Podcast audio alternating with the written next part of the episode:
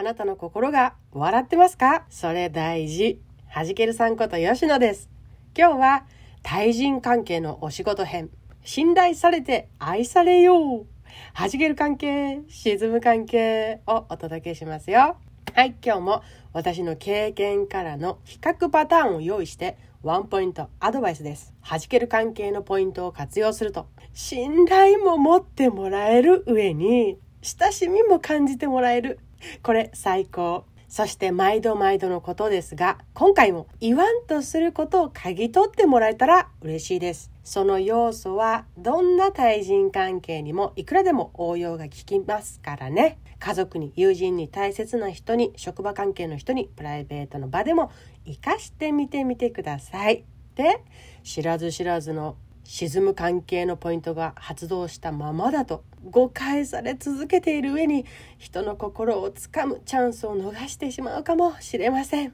さあ皆さんお仕事で技術がもっともっと高くなればお客さんに喜んでもらえるのにと自分を追い込んでしまう時はありませんか？今まさにその最中にいるという人もいるかもしれません。技術の向上や相手が何を望んでいて自分がコミットする部分に対してストイックになるということはとても素晴らしいことだと思います。それは日々日々やっていくことなのだと思うのですけれどもそれがうまく回ってる時はいいですけれど特に対人関係のお仕事ではそれが行き過ぎて心や体を壊したり究極に究極に無駄を省いてお仕事の能力だけを磨き続けていくとなんでか成果につながりにくいなんでだっていう時もあると思います。人間関係の複雑さ面白さを私も身をもって実感してきましたけれども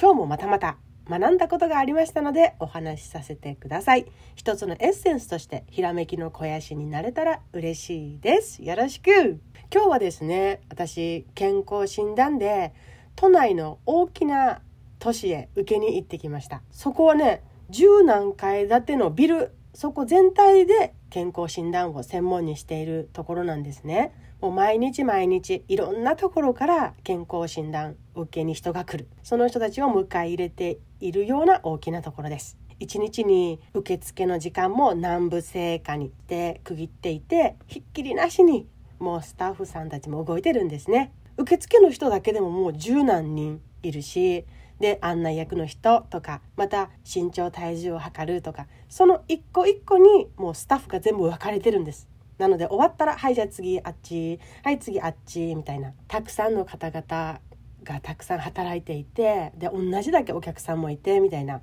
で多くの健康診断を受ける人たちを滞ることなくさせていけるようにすごく回しているのがあ素晴らしいなっていうふうに見てました。でそこで働く人たちをたくさんたくさん目の当たりにしながら今日もねちょっと思ったことがありました。それがね相手を水もう無駄を省き流れ作業のごとくもうやることやればいいんでしょというふうに見えた人もいたしそりゃね同じことをずっと一日してるからそうなる気持ちもすっごくわかります。もういろんなものに惑わされずやることやればいいからね。そんな日や時期もあるかもしれませんなと私も思いながら。私たちは学校が終わったら次仕事ですからあの学校という学びの時間が終わってで社会に出てっていうことだから学校の代わりに職場で過ごす時間が多くなっていきますよね。でそれで慣れ始めると多くの人が経験することでもあるのかなと我が身を振り返ってもそう感じました。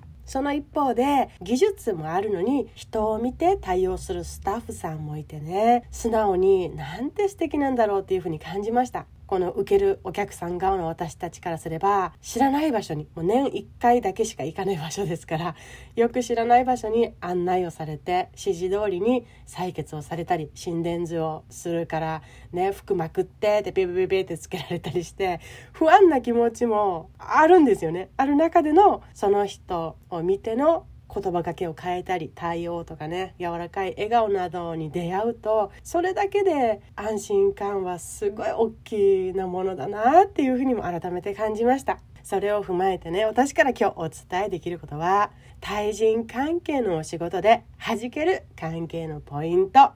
技術プラス人間味っていうこの2つを意識してみると分けて見てみるといいかなと思いました。これは対人関係をしているあなたの今のお仕事に当てはめて見てみてください。このお仕事で自分がコミットする部分ですね。専門分野というか。それと自分という人間が与えることができるその心の部分というか人間味というか。そのバランスが信頼と親しみをもたらすのかなとも思いました。無駄を省いて省いて省いて技術だけを磨いてきた人にはもうそれで十分結果も信頼もついてきてると思いますのでなので一つもしプラスできることがあるとしたら相手の目を見て一言とかね安心を与える言葉を言えると。すごく相手へ与える印象が変わるって思いませんか？信頼度もぐっと高まると思います。なんかあこの人全然ねなんか言ってることは的確なのかもしれないけどえ私見てる？っていう時ね日頃のお仕事の中でもあると思うんですけどそれ終わった後にそうそういうことなのでまるさんは大丈夫だと思いますよとか一緒にやっていきましょうねとか目を見てその言葉に気持ちを込めるような一言が発せられるかで相当このまとまりが違うというか私はそういうふうに思いましたよ。で逆に親しまれやすいけども信頼はされにくいなっていう人の場合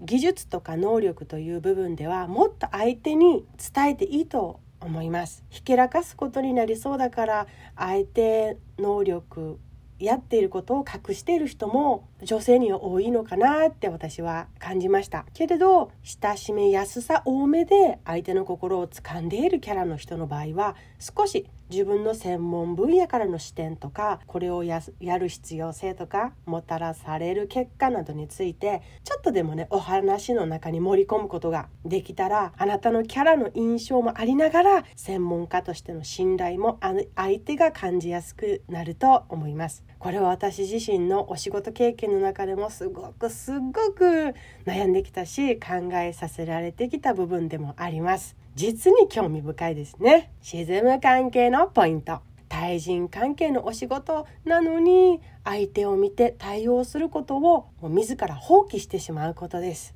もうきっと相手に過剰に振り回されてしまった経験から傷ついてしまった人にももしかしたら多いのかもしれませんけれど誰だってずっと全く同じ気持ちだけを同じ熱量で持ち続けている人はいないのではないでしょうか。人はいろんな経験を日々積んで考えも緩やかになったり時が経って新たに考え直す人もいます。タイミングが合う時もありますね。今日ダメだと言われたことは半年後にはダメとも限りません。それが3年後にダメと言われるとも限りません。自分も相手も変化します。中身も環境も含めて。それを自然に信頼して自分が提供できる技術と与えたい気持ちを存分に与えてお仕事をしていく方がずっとずっと気持ちがいいです。そしてそんなあなたの在り方をお仕事を通して感じているのも紛れもなく目の前のお客さんであることには間違いないですね。まとめどんな感情を届けたいですか？それを自分が意識してお仕事しだすと伝わっていき始めます。思いは仕事の端々にそのベースにしっかりと息づいているものだと思うからです。信頼されて愛されよう。お仕事の専門性とあなたの人間味の2つを意識して使い分けて出していけるときっとあなたに来てほしい。あなたにお願いしたいと言われるスペシャルなあなたになると思います。さああなたはまだまだもっともっと自分を豊かにしていけます。ではまた次回お会いしましょう。